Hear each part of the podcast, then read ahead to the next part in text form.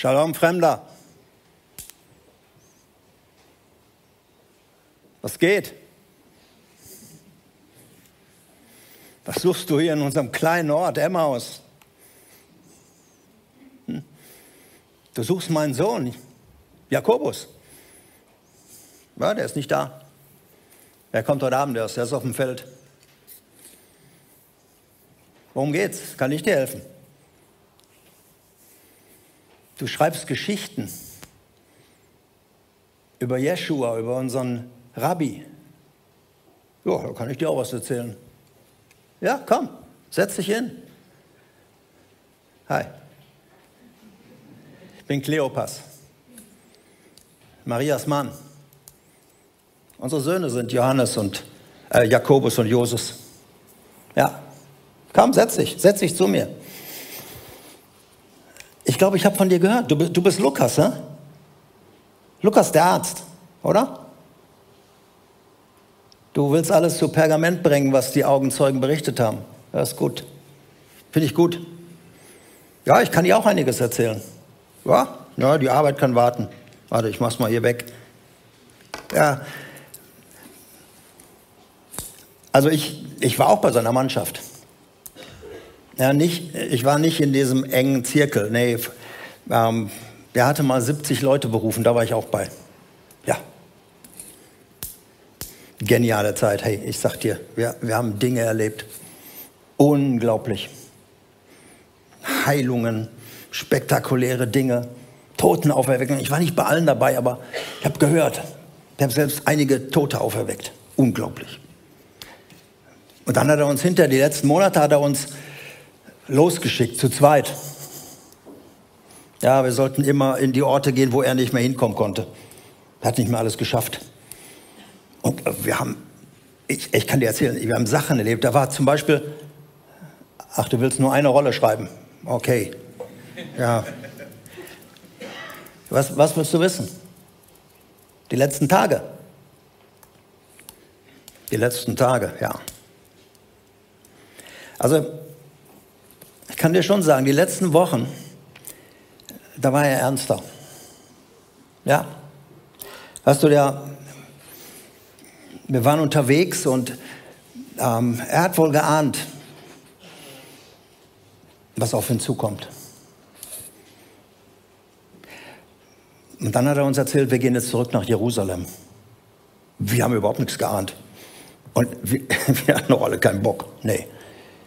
Überall hingen seine Steckbriefe aus. Also die haben ihn gesucht. Nicht das Volk, nicht das Volk. Also die, die Oberen, die, die, die Gelehrten, unsere Oberen. Pharisäer, die wollten ihn auslöschen. Und da wären wir ja auch dran gewesen. Deshalb haben wir versucht, ihn abzuhalten. Wir haben gesagt, ey, mach das nicht. Geh doch nicht zurück nach Jerusalem. Hier ist doch genug zu tun. Aber weißt du, je mehr wir auf ihn eingeredet haben, je mehr hat er, er war sich sicher. Es müsse alles erfüllt werden, hat er immer gesagt. Ich habe ihn nicht verstanden, aber ja.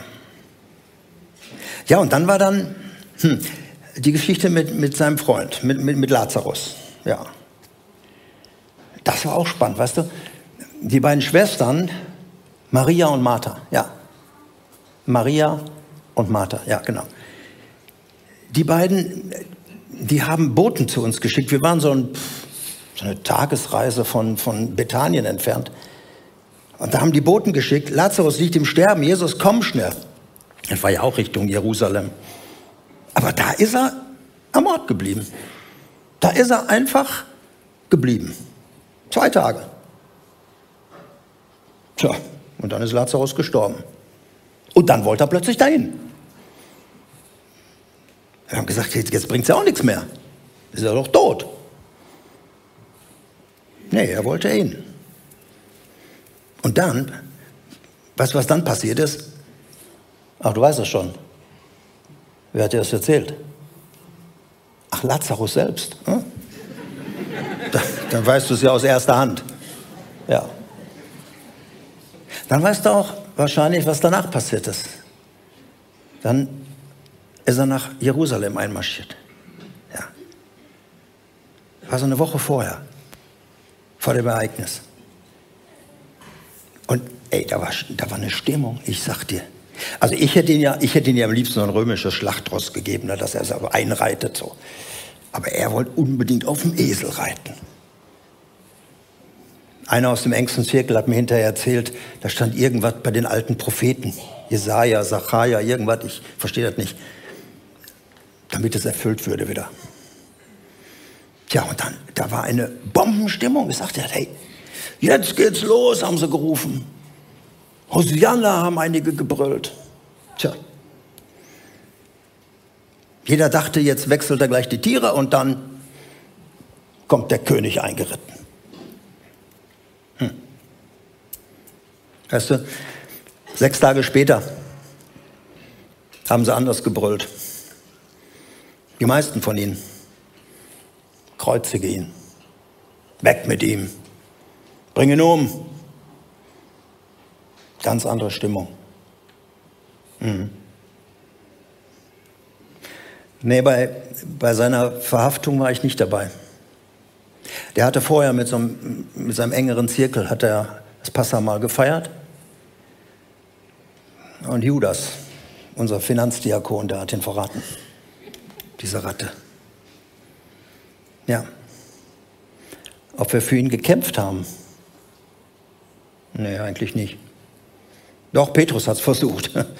Er hat fast dem Römer einen halben Kopf abgehauen. Aber dann hat Jesus gesagt, komm, steck weg. Er hat es unterbunden. Und dann sind sie alle abgehauen. Alle, wie die Hasen. Das hat mir der Markus erzählt. Den haben sie fast noch erwischt. Der ist dann nackt geflohen. Hm. Den musst du auch mal treffen. Der schreibt auch in so einem Pergament. Könnt ihr euch mal zusammensetzen. Tja. Und dann war in der Nacht die Verhandlung, die war völlig illegal. Hat auch keiner mitgekriegt. Ah, Petrus. Petrus wollte wieder dabei sein. Petrus war bis in den Innenhof gegangen. Muss man mal vorstellen, er ganz nah dran und dann steht da so ein zwölfjähriges Mädchen vor ihm und sagt, ey, ich kenne dich. Ach, das hast du auch schon gehört.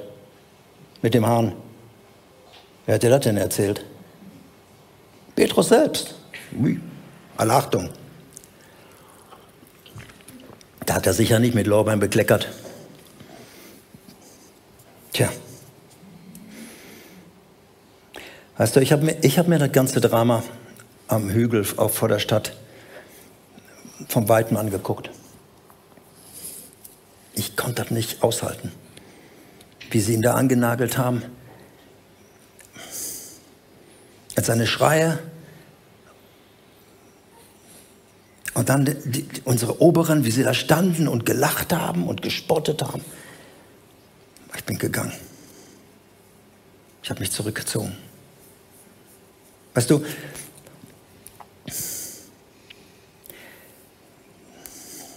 ja, wir haben gedacht, wir haben echt gedacht, das ist der Messias.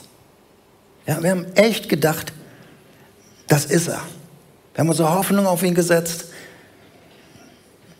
Viele von ihm, von unseren Jungs, die haben alles aufgegeben für ihn. Und dann hängt er da. Wir haben gedacht, der König der Juden. Und das haben sie über seinen Kopf geschrieben. Nackt und entehrt. Und das Schlimmste, das Schlimmste war von, von Gott verflucht.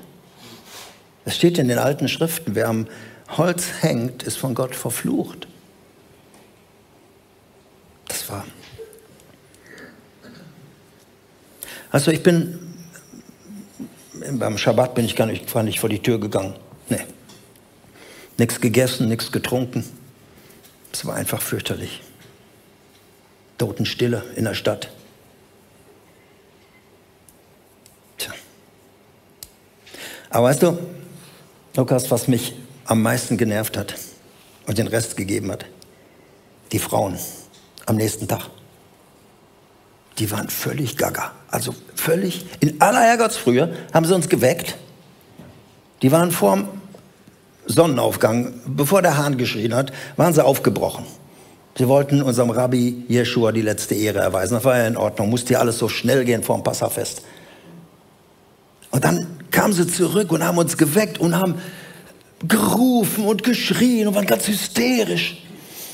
Wir haben überhaupt nichts verstanden. Und die eine sagt, der Stein war weg. Die andere sagt, die Römer waren weg. Und die eine sagte, da waren Engel. Die andere sagte, da waren zwei Engel. Und ein Engel hätte gesagt, was sucht ihr den Lebenden unter den Toten? Ich habe mich gefragt, hey, waren die Engel bei der Kreuzigung nicht dabei? Der war tot. Der, der, war, der war mausetot. Aber die haben uns kirre gemacht. Ein paar Jungs sind dann hingelaufen, haben sich das angeguckt und kamen genauso verrückt zurück. Haben auch nichts verstanden. Ja, der Stein ist weg, die Römer waren weg, Engel waren auch weg. Und der Leichnam war es recht weg. Alle weg. Ja. Ich bin dann zu Jakobus, zu meinem Sohn gegangen und habe gesagt, komm, wir hauen ab. Das halte ich nicht mehr aus. Und wir sind dann aufgebrochen, in unser Dorf zurück, nach Emmaus. Hm. Weißt du, Lukas, wenn du, wenn du deine ganze Hoffnung auf so jemanden setzt und ihm glaubst, dass er, er hat gesagt, er ist der einzige Weg zu Gott. Der Weg, die Wahrheit und das Leben. Und er hat gesagt, ich bin der gute Hirte, der sein Leben für die Schafe lässt. Das haben wir ganz anders interpretiert. Hat doch keiner von uns daran gedacht, dass er sterben wird. Und er hat gesagt, ich bin die Auferstehung und das Leben. Ich bin das lebendige Brot, hat er gesagt. Das lebendige Wasser. Weißt du, wenn du jemanden so das Reden hörst, und Tag und Nacht mit ihm zusammen bist und dann glaubst du ihm. Dann glaubst du ihm. Und dann setzt du dein Vertrauen auf ihn und gehst mit ihm und, und er siehst ja, was passiert und dann hängt er am Kreuz und schreit und stöhnt. Kein Engel in Sicht, keine Hilfe, weit und breit. Wie gesagt, das war für uns zu viel. Und so sind wir zurückgegangen. Wir haben uns unterhalten, mein Sohn und ich, über all diese Dinge. Mal hat er geheult, mal habe ich geheult, mal haben wir beide geheult. Wir waren echt fix und fertig. Tja, und dann war da plötzlich, wie aus dem Nichts, dieser Mann. So ein, so ein ganz neugieriger, er Fragen gestellt. Ich habe erst gedacht, der will uns verarschen. Dass, dass der nichts mitgekriegt hat. Die ganze Stadt war in Aufruhr. Aber der hat Fragen gestellt, über Fragen. Jakobus hat keinen Bock gehabt zu antworten, typisch Teenager. Musste ich antworten. Dann habe ich ihm erzählt von unserem Rabbi, von unserer Hoffnung und alles, was ich dir gerade auch erzählt habe. Weißt du?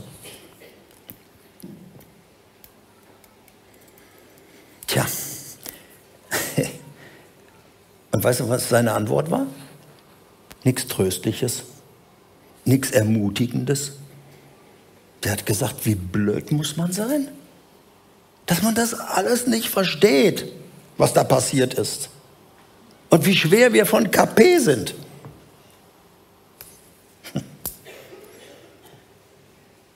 Und dann hat er angefangen, wie unser Rabbi, uns die Geschichten zu erzählen von Mose. Gottes große Geschichte durch die Jahrhunderte hindurch. Und die ganzen Prophezeiungen der alten Propheten. Ey, der, hat, der hat so geredet, als wenn der die ganzen Jahrhunderte dabei gewesen wäre. Der kannte sich aus.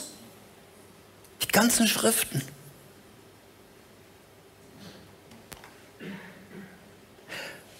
Tja, und dann hat er immer von unserem gerade verstorbenen Rabbi erzählt. So als wenn der wirklich die Lösung gewesen wäre. Als wenn das alles Sinn machen würde. Jo, und dann waren wir hier wieder in Emmaus. Da drüben an der Weggabelung trennten sich unsere Wege. er müsse noch zu Aldi. All die Jünger allen erklären, was auch immer. Und wir haben ihn dann eingeladen. Wir haben gesagt, komm, es wird Abend. Die Läden haben noch zu. Komm bei uns essen. Und er ist tatsächlich gekommen. Zu uns ins Haus. Ja. Jakobus hat Feuer gemacht, ich habe Tisch gedeckt. Und dann kamen die anderen vom Feld. Und er saß die ganze Zeit da beim Hund. Und auf einmal ist er aufgestanden, als wäre er der Hausherr. Hat das Brot genommen und hat das Brot vor unseren Augen gebrochen, in die Schale gelegt, hat ein Dankesgebet gesprochen. Und ich kann dir das nicht erklären. Mit einmal wusste ich, das ist er. Das ist er. Ich habe plötzlich gesehen, diese Nägelmaler an den Handgelenken, weißt du? Ich habe seine vertraute Stimme gehört, wie er mit El Shaddai geredet hat, wie er immer so vertraut mit seinem Vater geredet hat früher. Und wie er das Brot brach. Ich guckte zu Jakobus rüber und der guckte zu mir, und dann guckten wir zu ihm und er war weg. Mit einem Schlag weg. Das Brot lag da in der Schale, gebrochen und er war weg. Aber wir wussten, er war wieder da. Und dann, ja, und dann sind wir aufgebrochen, Jakobus und ich. Ja, ich weiß, es war Nacht, natürlich. 11.000 Schritte sind wir gelaufen bis nach Jerusalem zurück. Aber weißt du, wir wollten die Ersten sein. Also wir hatten, wir hatten es plötzlich kapiert. Wir wollten die Ersten sein. Den Frauen haben wir ja alle nicht geglaubt. Aber Jakobus und mir würden sie glauben. Tja, von wegen die Ersten. Als wir ankamen, wussten sie schon Bescheid. Wer hat es ihnen gesagt? Petrus, natürlich. Der hat ihn auch gesehen. Aber dann durften wir auch erzählen, was wir erlebt haben und wie wir mit ihm unterwegs waren und wie er uns alles erklärt hat, wie wir ihn erkannt haben. Alles gesehen. Tja.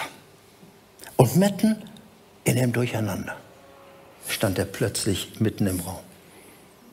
Kein Anklopfen, das auch keine Tür aufmachen, stand mitten im Raum. Und Lukas, das brauchst du jetzt nicht aufschreiben. Wir hatten alle Schiss. Totale Angst. Alle zurückgegangen. Als, als sähen wir ein Gespenst, als sähen wir irgendeinen Geist. Aber dann durften wir ihn alle anfassen. Durften seine Nagelmale sehen im Handgelenk, in Füßen. Und dann hat er gesagt, hey, hat er, ob er was zu essen kriegt. Drei gebratene Makrelen hat er vor uns gegessen. Und da wussten wir, das ist er. Das war ganz eigentümlich, wir wussten es alle. Also bis auf Thomas, der war ja nicht da. Für den kam man eine ganze Woche später extra nochmal vorbei. Und dann hat er auch geglaubt. Aber wir, bei uns waren alle Zweifel weg. Tja. Und das sollen wir jetzt allen erzählen. Das sollen wir jetzt überall erzählen, was da passiert ist dass Gott sein Reich jetzt aufbaut und dass er den Tod besiegt hat. Wir sollen es in Emmaus erzählen, in Jerusalem, in Judäa, in Samaria. Er schickt uns überall hin. Aber er hat gesagt, wartet noch, dann kommt noch ein Paket vom Himmel. Wir sollen noch warten. Und wir sind so gespannt. Klar, ich mache wieder mit. Klar. Und was wir in der Zwischenzeit machen, wir, wir feiern jetzt jeden Abend. Jeden Abend. Wir essen zusammen, wir haben Spaß zusammen, wir stoßen auf ihn an. Jeden Abend. Wir feiern Abendmahl zusammen. Ja, sobald die Leute vom Feld sind, feiern wir zusammen. Das hat mir einer aus dem engsten Zirkelkreis erzählt. Da gäbe es jetzt einen neuen Bund, so einen neuen Vertrag, den Gott geschlossen hat. Und wir sollen jetzt das zu seinem Gedächtnis tun, nicht mehr für Ägypten und wie Gott sein Volk rausgeführt hat. Jetzt sollen wir für ihn feiern. Machen wir. Kannst du heute Abend kommen? Ja, wenn die vom Feld sind, zurück sind, wir feiern. Dann lernst du die anderen auch mal kennen. Und Vielleicht ist ja auch einer aus dem engsten Vertrautenkreis dabei. Dann kannst du den fragen. Vielleicht erzählt er dir noch mehr. Vielleicht gibt es ja einen Folgebank. Komm einfach vorbei. Und wir feiern. Und wir feiern diese Dinge. Abendmahl. Passafest. Passamal. Jemand wurde geopfert. Und zur Erinnerung daran feiern wir. Er hat sein Leben gelassen. Und die Worte kommen wirklich von ihm selbst. So oft ihr von diesem Brot esst und von diesem Kelch trinkt, verkündet ihr das, was passiert ist in aller Welt.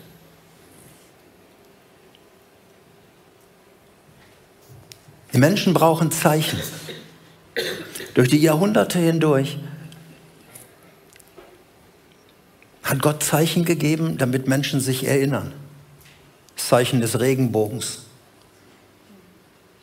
das Zeichen der Stiftshütte, später des Tempels, die Gegenwart Gottes, das Zeichen des Jona. Und wir haben die Zeichen des Kreuzes und die erinnern uns an das Leiden und Sterben und die erinnern uns an Schuld und an unser Versagen. Aber auch die Zeichen von Brot und Wein, solches tut zu meinem Gedächtnis. Denn wann immer ihr das tut, und wir werden das gleich auch tun, verkündet ihr in der sichtbaren und unsichtbaren Welt, was passiert ist. Vor 2000 Jahren. Dass es immer noch Relevanz hat für jeden Einzelnen. Und wir laden dich ein, egal aus welcher Kirche du kommst, aus welcher Freikirche du kommst, wenn du Gast bist heute,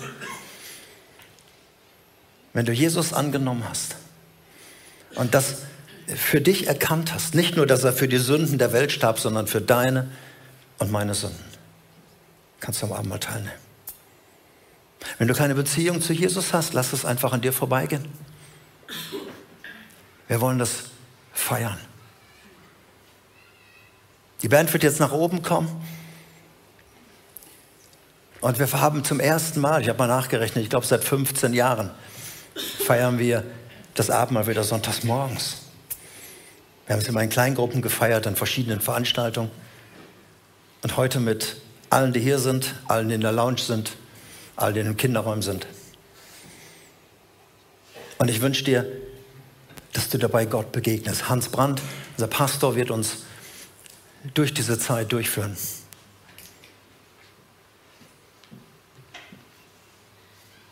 Und dass du dich erinnerst an das, was geschehen ist, was aufgeschrieben ist von Matthäus, von Markus, von Lukas, von Johannes. Und dass es dir gilt.